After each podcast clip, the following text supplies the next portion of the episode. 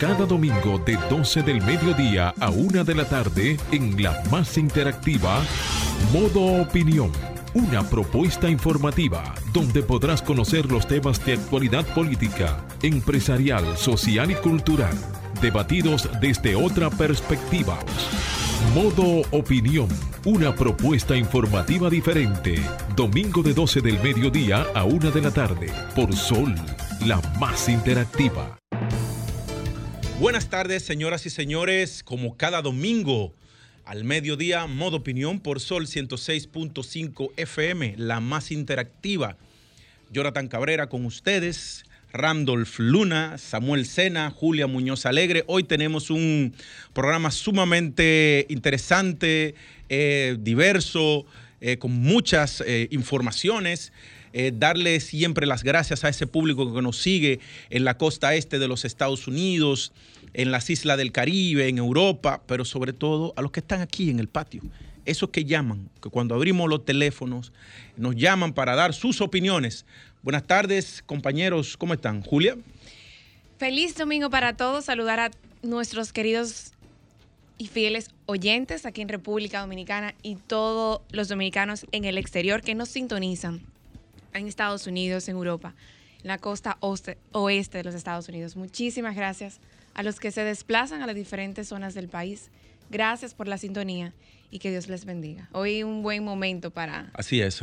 Randolph. Sí, así mismo y eh, sigo con las bendiciones y los buenos deseos en este domingo lluvioso, un poquito gris. Amaneció así, eh, con una temperatura un poquito más fresca, o sea que, y lo necesitamos, lo necesitamos.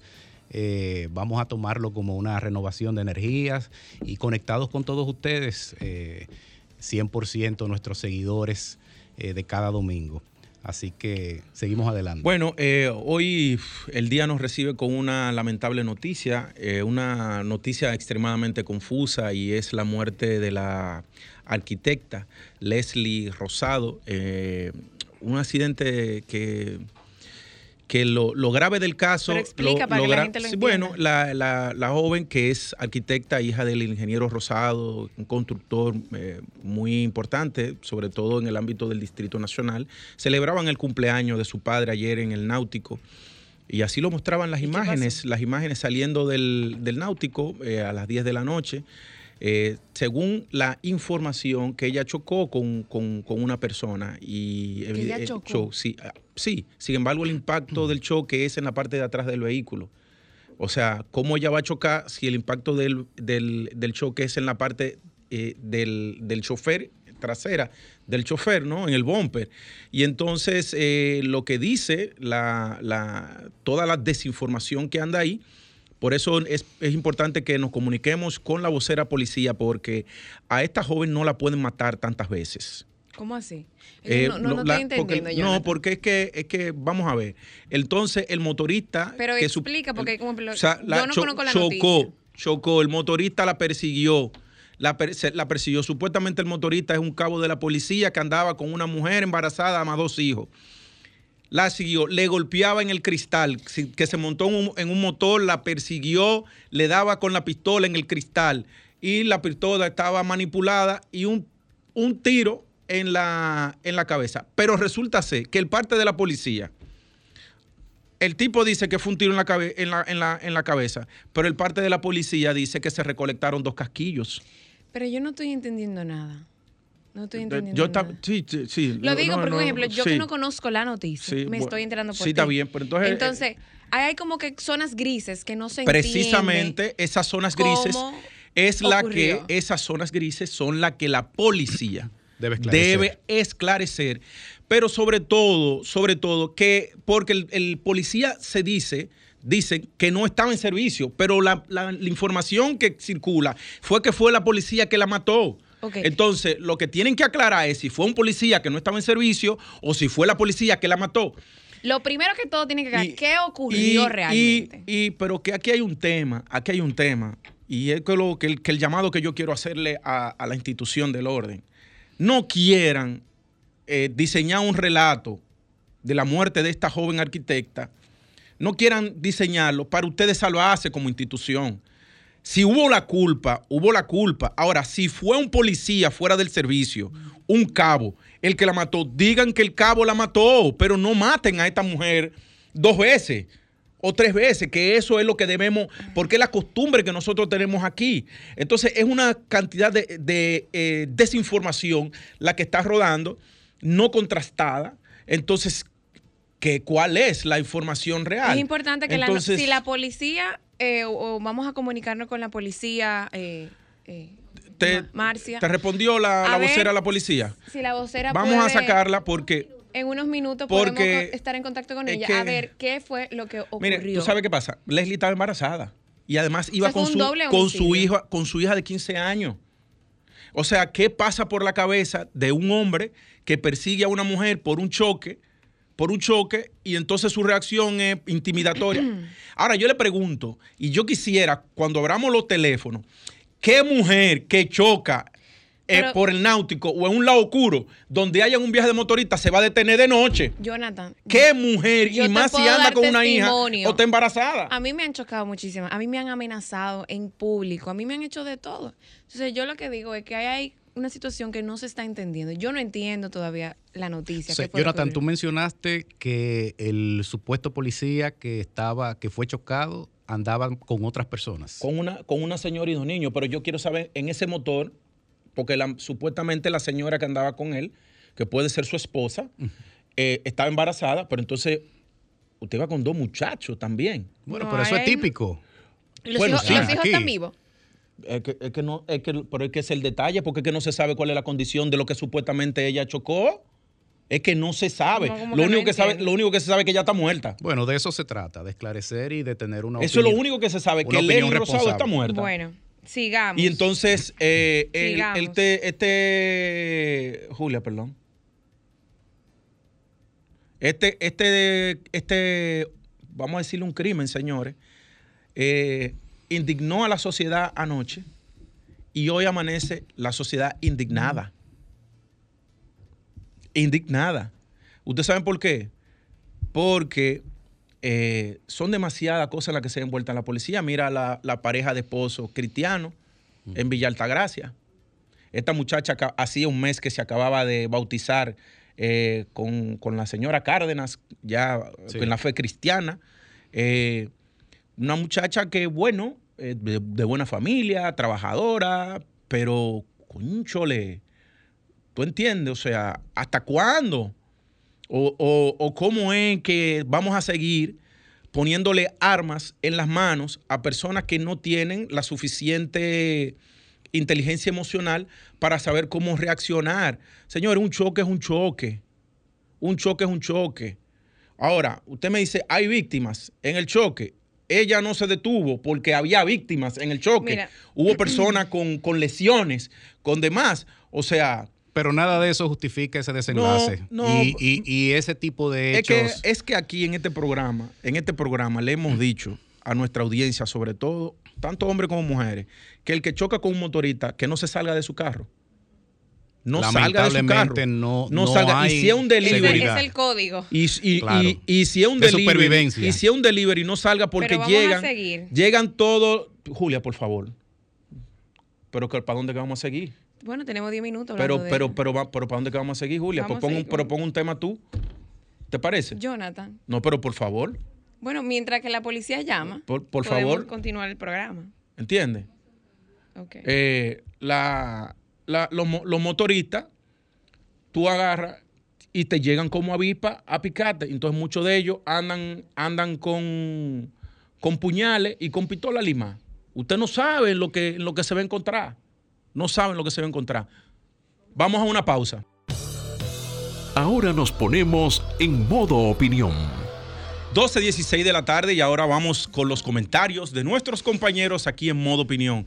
Y vamos a darle la palabra a la señora, señorita Julia Muñoz Alegre. Gracias, Jonathan. Muy amable. Buenas tardes, Julia. Hola. Bueno, mi, comentario de hoy va a ser más bien eh, resaltar una importante noticia que ocurrió en esta semana a nivel internacional, específicamente el viernes. La República Dominicana asumió la presidencia eh, en un momento, vamos a decir, importante eh, la presidencia del Consejo Permanente de la OEA. ¿Y por qué resalto esta, esta noticia? Pues abre un importante paso para que la República Dominicana pueda liderar la conversación internacional en un momento histórico para toda la región. Es una oportunidad para que el país siga fortaleciendo su presencia y liderazgos, no solo en la región, sino también en la organización y la relación que tenemos con los demás países miembros. Este importante paso eh, será de manera, vamos a decir, eh, de un periodo de hasta desde el primero de octubre hasta diciembre, en el cual estará el embajador José Fiallo bajo la dirección del canciller y de, bueno, y de todo un país que estará pues eh, representado con esta misión diplomática ante el organismo. ¿Por qué quiero, por qué menciono esto? Para que la gente pueda entender por qué es importante esta situación. Nosotros en la región no solamente buscamos pues destacar temas estratégicos importantes y en un momento, vamos a decir, de tanta turbulencia internacional con tantas situaciones que está pasando. Es un compromiso para el país eh, mostrar un diálogo equilibrado, concertado y poder llevar a la agenda hemisférica en materia de fortalecimiento temas importantes como el fortalecimiento de la democracia, los derechos humanos, la seguridad multidimensional y el desarrollo integral. Así que valoramos este gran paso que está asumiendo la República Dominicana en el plano internacional y qué bueno que sea a través de un embajador como Josué Fiallo, que de mucha larga trayectoria. Esto quería destacarlo en esta semana.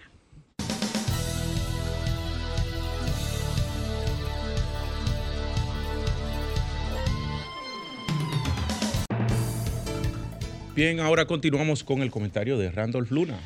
Bien, señores, eh, siempre es interesante prestar atención a lo que define nuestros tiempos y dónde estamos y hacia dónde va el mundo. Y en este sentido, eh, mi comentario surge a partir de la noticia de que Francia rechaza la cultura woke de Estados Unidos que está racializando el mundo. Esta declaración del presidente francés Emmanuel Macron se dio tras eh, que Australia retirara o cancelara un acuerdo multimillonario de construcción de submarinos y firmara unos nuevos acuerdos con Estados Unidos y Reino Unido. Eh, esto ha originado un viaje a Francia la próxima semana del secretario de Estado. O sea, hay una tensión política real y los principales medios de Francia, como, como la portada de la revista Spectacle du Monde, puso una, recientemente un artículo que dice el suicidio, el suicidio de América, en el que culpa de la retirada mortal de Afganistán a una dictadura woke que cuestiona si el imperio estadounidense se está derrumbando.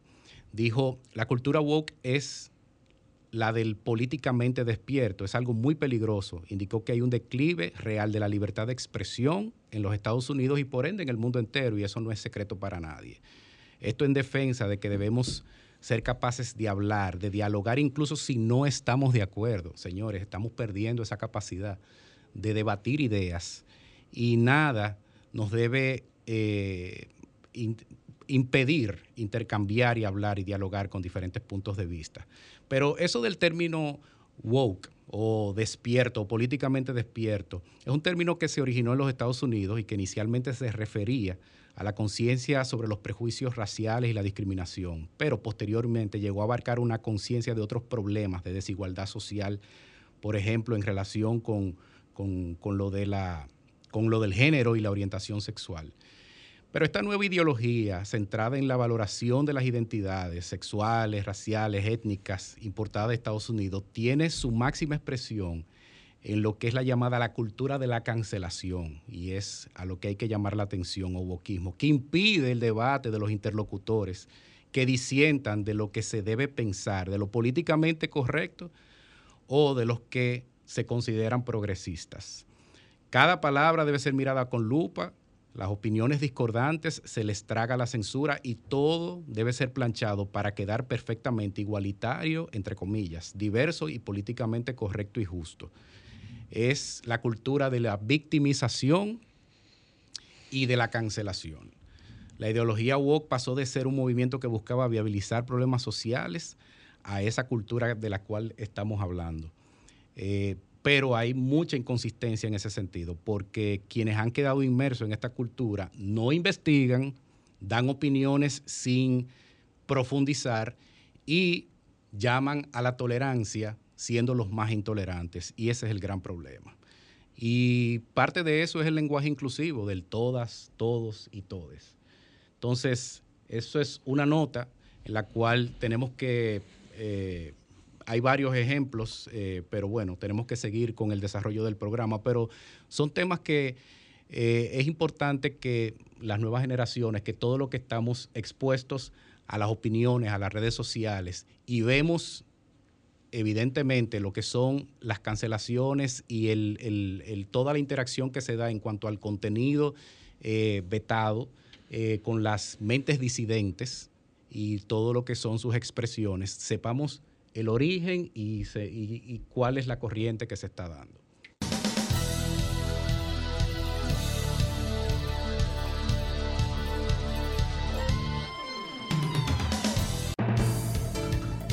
Bien, continuamos eh, con más del modo opinión por Sol 106.5 FM. Ahora eh, le toca el comentario al señor Jonathan Cabrera, o sea, yo mismo.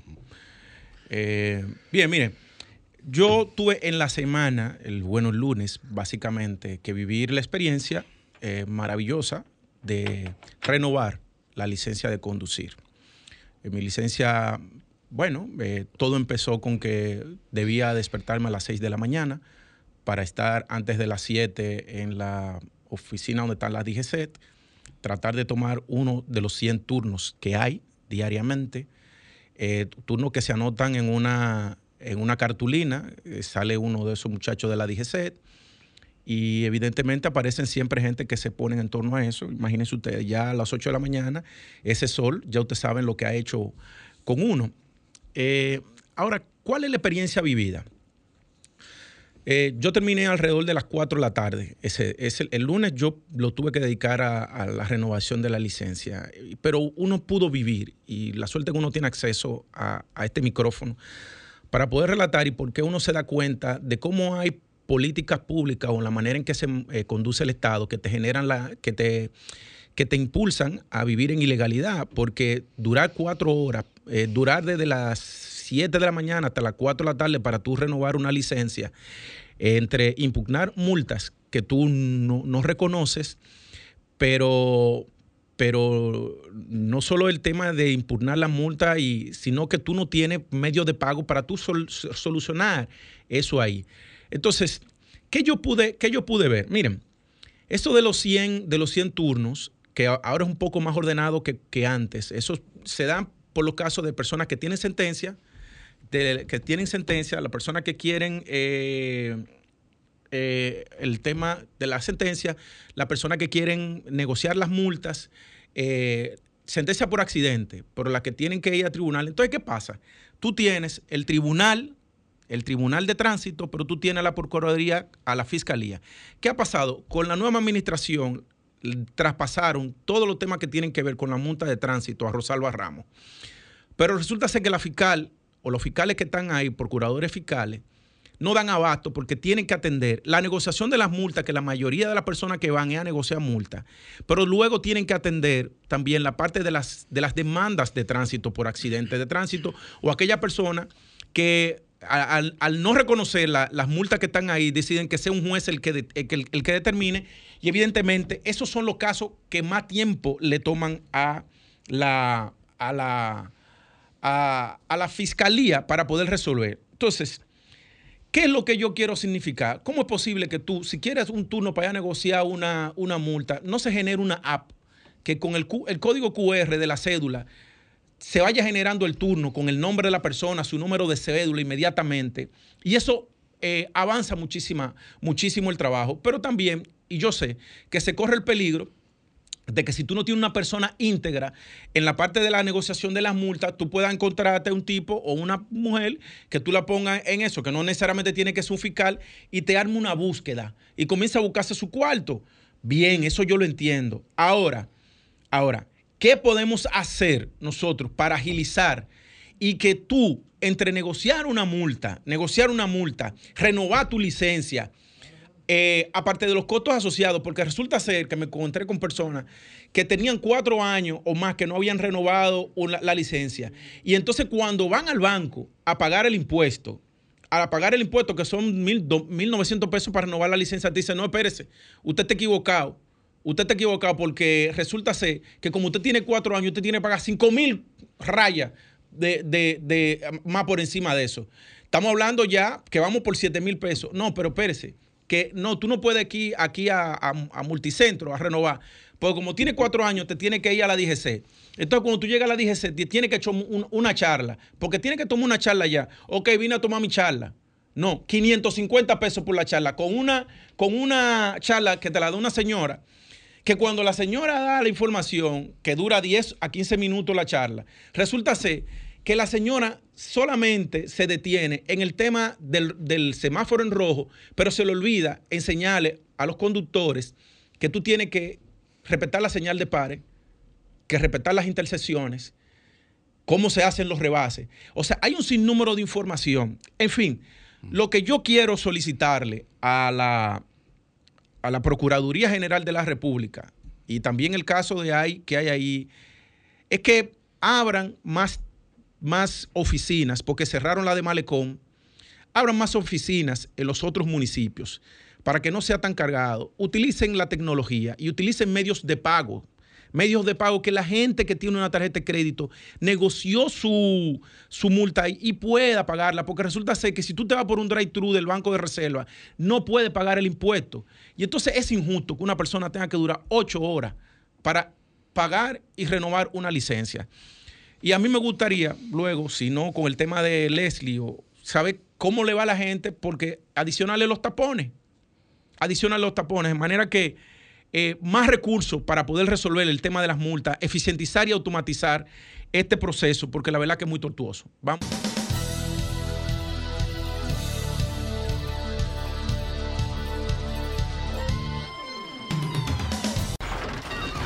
Comunícate 809 540 165 1 200 1065 desde el interior sin cargos.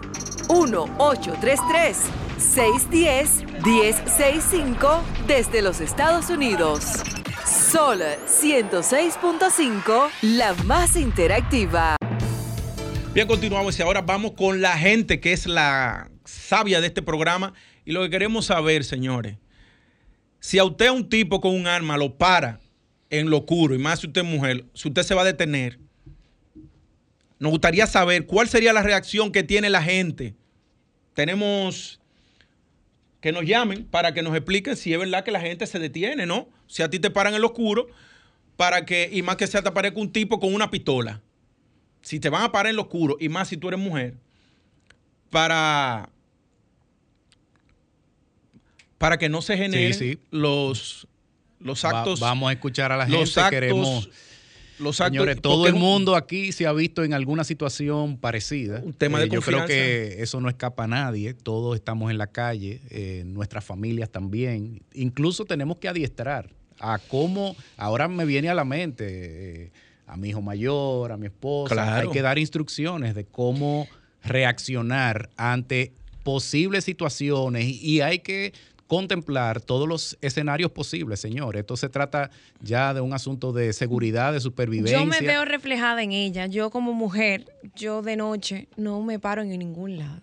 O sea, eso es como un código que tenemos las mujeres, que no nos paramos. Podemos echar un ruidito y le damos con todo. Y, no solamente el tema de la, de la delincuencia o la criminalidad que puede existir, sino lo que tú comentabas, Jonathan, de, de, la, de la seguridad vial. Eh, y del comportamiento en las intersecciones. Señores, después de cierta hora, cualquier hora, pero sobre todo después de cierta hora, eso no existe. Semáforo en rojo. Pero que te aparezca un tipo, ok, somos dos policías, estamos en, lo oscuro. O en el caso de este tipo que andaba, ¿verdad? Que andaba fuera de servicio. Eh, eh, Jonathan, ni en lo oscuro. O sea, nosotros las mujeres, nosotros en la noche no nos paramos a nada. O sea, no nos estacionamos. De que déjame chequear. No, no, es que eso no existe en el código de una mujer. Vamos, vamos a una pausa, señores, y venimos ahora con nuestro invitado, eh, Frank Olivares, el vocero de la doctora Margarita Cedeño. Así que venimos ahora con un plato fuerte. Modo Opinión presenta la entrevista. Continuamos en modo opinión por Sol 106.5 FM y ahora vamos con la entrevista central. Y a nosotros pues nos llena de mucho orgullo eh, la persona que vamos a introducir eh, porque es un joven. Y entonces eh, yo creo que como ya se generó el, relevo generacional en, en, el país, pues qué bueno que sea un joven vocero de una mujer que aspira a la presidencia de la República. Y hablamos de Fran Olivares, que es el vocero de la doctora Margarita Cedeño.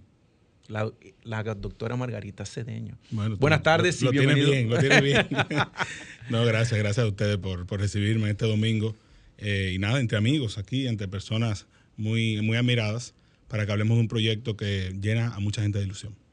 Bueno, la candidatura de ella, ese video, que era muy esperado, que se había filtrado ya, de hecho los muchachos aquí mientras estuvieron en Estados Unidos, digo los muchachos, los señores, ¿verdad? Los seniors, Julio, Eury y demás, eh, habían, eh, no, y ella sí, y salió el domingo pasado el video, ¿verdad? Donde ella eh, presentaba sus aspiraciones con un texto muy bien escrito.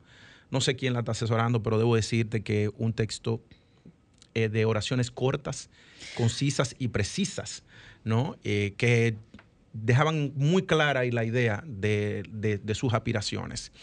El revuelo, ¿ustedes pensaban que iba a tener tanto impacto la, presentación de su candidatura? Mira, eh, la doctora hace noticias con todo lo que hace, porque es una figura que primero ha estado por muchos años en la opinión pública con resultados y también porque ha sido hasta cierto punto innovadora en todo lo que hace. Yo creo que es la única eh, política que coloca un tuit y de, inmediato es eh, primera plana o está en todas partes. O sea que hay un gran interés sobre ella. En este caso, había mayor eh, anhelo de las personas de ver este video, de ver estas declaraciones, porque en otras ocasiones han entendido que ella pudo aspirar, o que ella sonó para aspirar, o que había las condiciones para que ella pudiera aspirar, y por distintas razones políticas, históricas y demás no se dieron y la gente entiende que, bueno, este, este es el mejor momento, ahora es que debería realizarse. Esperábamos causar un gran impacto, claro que sí, eh, pero creo que superó nuestras expectativas. Es interesante eh, ver toda esta aparición ahora, a un año del nuevo gobierno, de la gestión del presidente Luis Abinader. Eh, ¿A qué llevó eso? O sea, me, me ah, yo me, me genero muchas cosas, porque en un momento ella tuvo la oportunidad de, de presentar una candidatura ¿por qué ahora? ¿Por qué ahora usar este recurso? Eh, ¿Qué opinión le merece en ese sentido? Mira, el mercado político define los tiempos en, cierto sentido. Yo recuerdo, eh, viendo en los periódicos, el presidente Danilo Medina asumió la primera magistratura el 16 de agosto del 2012 y el presidente Luis Abinader el 13 de mayo del 2013 ya había lanzado su proyecto presidencial. El PLD, el PLD se siente, vamos a decir, entre, entre la espada y la pared para usar este recurso ahora cuando en un momento pudo usarlo y no se usó. No, porque no es el PLD que le pide a ella que presente su candidatura, es una decisión de ella y ella lo va a hacer desde el PLD porque evidentemente es PLDista y cree que no hay más recursos tampoco. Dentro del PLD hay. Mira, el, partido si no algo tiene hay que reconocerle al Partido de la Liberación Dominicana es que es un espacio donde hay opciones. Si tú te fijas. O sea, de aparte de Margarita, ¿qué otra opción se podría decir? Se presentan opciones porque ahí está el compañero Abel Martínez, está el compañero Francisco Domínguez Brito, hay que reconocerle su trabajo. Margarita Cedeño es la que mejores puntos presenta en las encuestas y tiene un legado, un trabajo y un conocimiento de la gente extraordinario pero hay opciones también para ir a una, a una eh, carrera por la candidatura que sea totalmente democrática, que fortalece la democracia dominicana, fortalece el sistema de partidos y fortalece al Partido de la Liberación Dominicana. Una pregunta, Frank. Una de las cosas que siempre se le ha eh, endigado, se le cuando tú haces el análisis estratégico a ella, es que dicen, bueno, que ella no tiene estructura, porque la estructura antes era del doctor Fernández pero luego que el doctor Fernández se va, arma su tienda aparte, se queda ahí en el partido, pero se queda ahí haciendo Margarita con la popularidad que tiene y que siempre ha tenido, ¿no? Eh, ¿Con qué estructura puede ella entonces lanzar una candidatura? Porque en el caso de los danilistas, que son muy sectarios, eh, ¿con qué cuenta? Eh, tú tienes a Abel Bueno, ellos tienen que facilitar toda la estructura porque no hay más recursos Abel, ahí. que tiene, pues tú Santiago, pero su liderazgo no es nacional. En el caso de Domínguez Brito, bueno, pues tiene unos cuantos izquierdosos, pensadores liberales, bien, ¿no? Pero en el caso de la doctora, en específico, su estructura, ¿con qué cuenta? Mira, Margarita Cedeño lo que no tiene es grupos, pero gente para formar una estructura tiene, porque tiene personas que le seguimos. Lo que ella, al no tener nunca en el pasado un proyecto político por una candidatura en específico, no hemos entrado en la lógica de la política de campaña y electoral que te lleva a conformar una estructura, es decir, a tener en los municipios, a tener en los distritos municipales, etcétera, etcétera.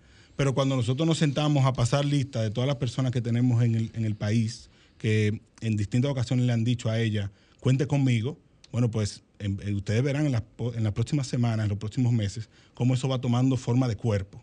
Entonces, yo creo que también a la vez es una ventaja para ella, porque dentro del Partido de la Liberación Dominicana, en todas las distintas estructuras que pueda haber, hay personas que le son, que, que le agrada Margarita Cedeño.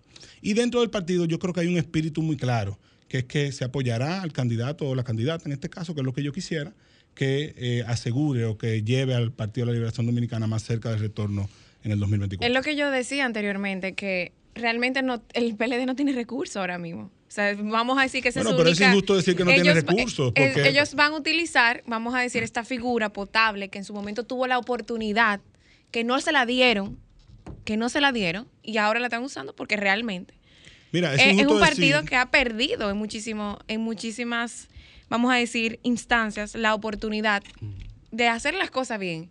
Y realmente viendo el escenario del partido, eh, es la única figura, vamos a decir, potable, como dices tú, de, empujarla, pero que, hay que ver porque también entra una encrucijada. ¿Cuál es la pregunta, Julia?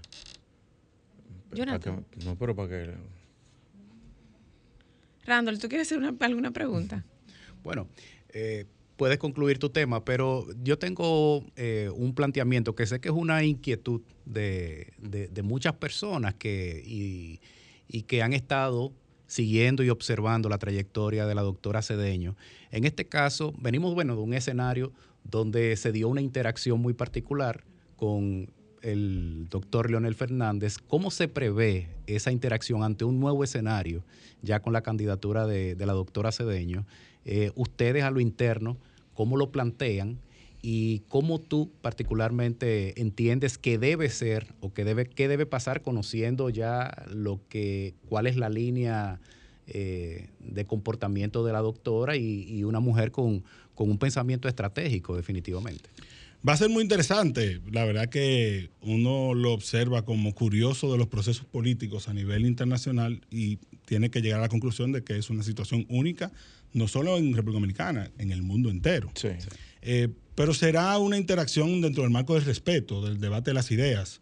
Eh, ellos dos, en lo personal, evidentemente, llevan una relación eh, fructífera. En lo político han decidido tener caminos distintos por distintas razones que se presentaron en finales del 2019 y 2020, pero que se sustentan en una sola cosa, que es que Margarita Cedeño es una figura política que tiene sus luces propias, y que evidentemente hay un grupo de personas que entendemos que ella puede ser la no solo la primera presidenta de la República Dominicana, sino una gran presidenta para el país. Está preparada República Dominicana para una presidenta. ¿Cómo, cómo bueno, eh, eh, eh, definitivamente ustedes tienen mucha información y una serie de indicadores y, y a nivel sociopolítico tienen que tener todo lo que son los parámetros claros. No tenemos duda del liderazgo que ha cultivado la doctora Cedeño de Fernández, una política carta cabal y una mujer con, una, con, un arrastre tremendo. Ahora bien, República Dominicana, idiosincrasia del pueblo, viendo a la mujer carismática, política eh, exitosa, presidenta. Mira, oh, espérate, la, la, respuesta, dánosla después de la pausa que venimos para que, para que no haya un corte de la, de la respuesta. Ahora continuamos con Modo Opinión, donde nace la información. Continuamos con eh, Frank Olivares, que es el vocero de la doctora Margarita Cedeño. Frank, eh, Randolph te hacía una pregunta y íbamos a pausa para que pudieras desarrollarla con mayor... Eh, bueno, era el tema de si, en esencia, si el país está listo para una mujer que le gobierne. Y yo te diría que está tan listo como estamos para un hombre, porque lo que deberíamos es centrarnos en sus cualidades. Eh, si tú le quitas el término mujer y te preguntas, ¿es capaz? Eh, ¿Tiene un legado? ¿Ha hecho un trabajo? ¿Tiene experiencia? ¿Conecta con los sectores sociales? ¿Genera empatía? Y, conoce las realidades de las personas. Eh, es ética, es ética, no tiene cuestionamientos. O sea, si hacemos esas preguntas y se las hacemos al, al panel de candidatos y candidatas que tendremos en el próximo torneo electoral, yo creo que ahí saldrá la respuesta correcta, que va a ser independiente de si es mujer u hombre. El hecho de que sea mujer es una novedad, obviamente, y, será un hecho histórico. Y es un reto real para ella. Y un partido machista, además. En un país machista. y el partido, y el partido, también. o sea, eso no se puede, eso no el partido es duro en eso, es duro. Pero mira, la partidocracia dominicana, igual como sucede en los demás sectores de la sociedad, tiene una deuda con la mujer tenemos una deuda con la mujer, porque no le hemos permitido por mucho tiempo su participación en muchos aspectos. Hoy la mujer está mejor preparada que los hombres para participar en cualquier lugar y creemos aún los hombres, muchos creen, que deben limitarla. Entonces, yo te diría que lo que vemos y nos quejamos de los partidos como machistas, en realidad estamos viendo un reflejo de nuestra sociedad que tenemos que combatir. Sí, pero yo, yo creo, Y las mujeres también, ¿eh? no debo dejar ese, esa partido, a mí me ha llevado mucho el cuestionamiento de que por qué utilizar un recurso cuando desde hace muchísimo tiempo el partido tenía esos recursos. Entonces, ya es como que, bueno, no tengo nada que hacer, todo lo que hay, vamos a darle para allá. Pero yo creo que eso va a ser una gran oportunidad, no solamente para el partido, sino también para la misma militancia interna de revisarse en estos momentos cómo poder eh, organizarse como partido y ver las oportunidades, no cuando, no cuando no hay opciones, sino cuando realmente. Sí, porque también está Marisa Hernández, que está aspirando. Marisa Hernández está aspirando. Está aspirando. Hay otra mujer, Marisa Hernández. Pero yo, yo te diría que lo veamos desde el punto de vista objetivo. Cuando analicemos los distintos partidos, digamos, aquel es más machista que, tal o cual, veamos los números, digamos, cuántas personas, cuántas mujeres están en sus órganos de dirección, cuántas mujeres están, y el PLD ahí saca las mejores notas. Eh, la pregunta mía, sacado Danilo de la ecuación, ¿cómo marca la doctora con relación a los demás? La doctora es la única que está cerca del presidente Abinader en simpatía a nivel nacional. Eh, yo, yo te puedo decir, que yo tengo una firma ¿Y tú, Y tú sabes de eso más que yo. Y a, y a la, la doctora sale sola. Y te voy a decir algo más. Sola, o sea, sola, sale, sale. Ninguno de esos, de esos que están en el partido, que están aspirando, marcan como que no, que impensable. Te voy a decir algo más. La doctora está marcando esos niveles desde el año 2005 probablemente o sea, que ha mantenido una, simpatía constante con la gente, que se refleja ese en su trabajo, es en el trabajo que se realizó. Lo de la, doctora es impresionante. Entonces, eh, ¿sobre cuáles ejes eh, se va a fundamentar entonces, Fran, la campaña ahora de eh, esta presentación de estas aspiraciones de la doctora? Mira, no me gustaría usar el término campaña por eh, ah, la recomendación de la Junta Central Electoral, que, es atinada, es atinada. No es que no, no es que no conocíamos, ¿verdad? El, el, mandamiento de la ley, claro que sí, lo respetamos totalmente. Pero sí te diría que eh, la doctora Cedeño tiene entre sus ejes de trabajo el tema de la tecnología, la juventud, la innovación, la atención a las situaciones ciudadanas que, se permanecen siempre, que son el tema de el, costo de la vida, el tema de la seguridad y demás, y sobre todo hacer un, gobierno bien apegado a la ética. Ella incluso cuando fue primera dama tenía la campaña de tus valores hacen un mejor país. Y es a lo que ella ha promovido siempre en su accionar. O sea que creo que también, y ella lo dijo en su discurso en ese video, eh, el retorno a la alegría. Tuvimos un 2020 muy difícil seguimos con una situación compleja por una crisis ¿verdad? mundial y, que en nuestro país tiene otras, otras vertientes. Eh, y, la gente está muy tensa, la gente está muy, muy, con una vida muy difícil y creo que debemos volver al optimismo, que es lo que ella propone. Bien, señores, Frank, darte las gracias por, por venir y decirte que este programa está abierto para ti, para que la le esperamos a ella. ¿eh? que venga a este, que no vaya solamente a los programas, vamos a decir. Sí, no, porque quieren acaparar aquí. Sí, sí. lo, que viene, lo que mañana en la mañana se va a sentar aquí, quieren acaparar. No, y que también se dé la oportunidad de ir a programas de jóvenes, porque los jóvenes queremos también conversar. Sabemos que la doctora vendrá pronto. Estoy de acuerdo. así es. Bueno, Ese es mi pues, compromiso con ustedes. Darte las gracias, señores, y hasta el próximo domingo, modo opinión. Eh, recuerden ir al canal de, de, YouTube de RCC Media y ver los videos. Y lo dejamos, señores, con arquitectura. Con nuestros compañeros.